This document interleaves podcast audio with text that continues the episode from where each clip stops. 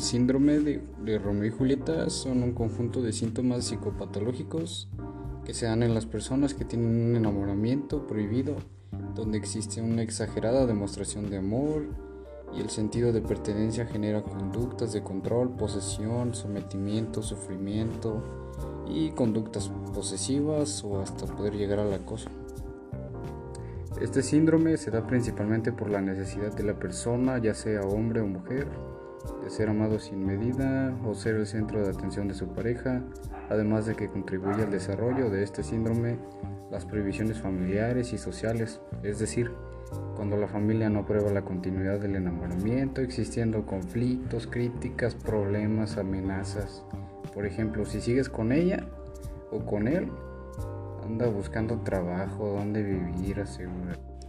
etcétera, entre otras cosas. Y eso lo asegura la psicología. Pero también una de las causas principales que te llevan a padecer este síndrome es una evidente desconexión con la realidad, resultado de una constante idealización de amor desde la infancia, mezclada con los buenos recuerdos de las primeras relaciones amorosas. Y de hecho hay quienes le echan la culpa a Disney por, obsesionarlos con encontrar al príncipe azul o por inculcar algunas culturas como la nuestra que la mujer nace solo para casarse y ser mamá o etc.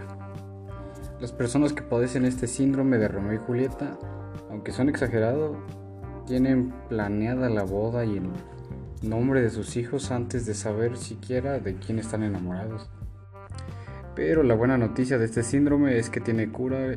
y es ir con un psico, una, una psicoterapia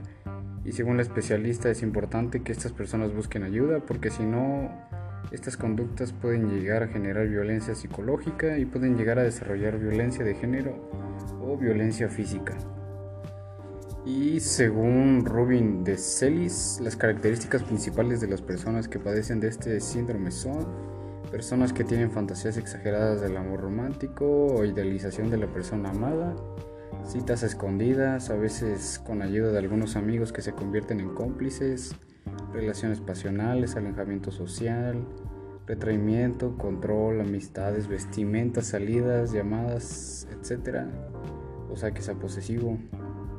Angustia, dependencia emocional y afectiva, depresión, agresividad y algunos chantajes emocionales. Por ejemplo, una de las características que muestra los rasgos de este trastorno es que cuando se escucha frases como sin ti no soy nada, no puedo vivir sin ti, no, no me dejes porque me muero, me mato. Al principio esa entrega es recibida con alegría, como una muestra de amor, pero luego